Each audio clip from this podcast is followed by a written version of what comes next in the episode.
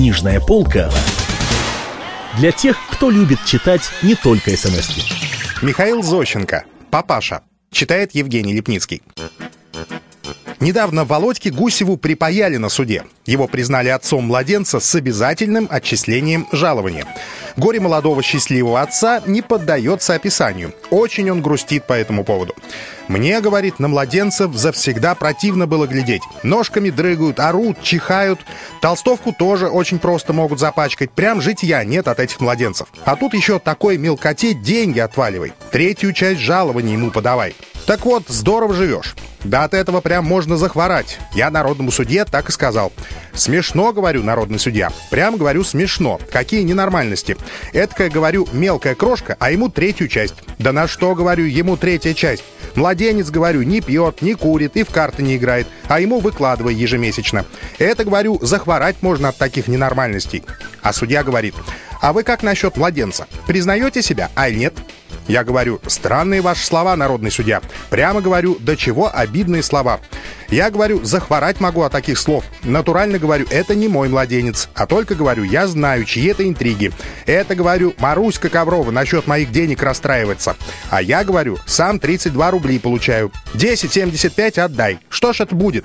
Я говорю, значит, в рваных портках ходи. А тут, говорю, параллельно с этим Маруська рояли будет покупать и батистовые подвязки на мои деньги. Тьфу, говорю, провались какие неприятности.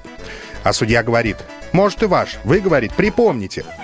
Я говорю, мне припоминать нечего. Я говорю, от этих припоминаний захворать могу. А насчет Маруськи, была раз на квартиру пришедшая. И на трамвае, говорю, раз ездили. Я платил. А только, говорю, не могу я за это всю жизнь ежемесячно вносить. Не просите.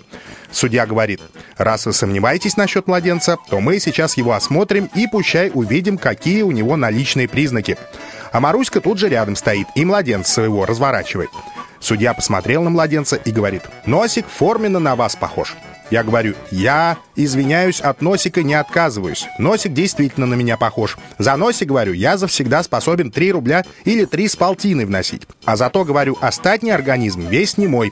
Я говорю, жгучий брюнет, а тут, говорю, извиняюсь, как дверь белая. За такое белое рупель два с полтины могу только вносить. На что, говорю, больше, раз оно в союзе даже не состоит. Судья говорит, сходство действительно растяжимое. Хотя, говорит, носик весь папашу. Я говорю, носик не основание. Носик, говорю, будто бы и мой, да дырочки в носике будто бы и не мои.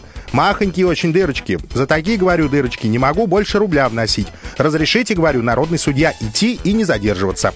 А судья говорит, погоди маленько, сейчас приговор вынесем. И выносит третью часть меня жалования. Я говорю, тьфу на всех. От таких, говорю, дел захворать можно. Михаил Зощенко, папаша. Читал Евгений Лепницкий. Книжная полка для тех, кто любит читать не только смс -ки.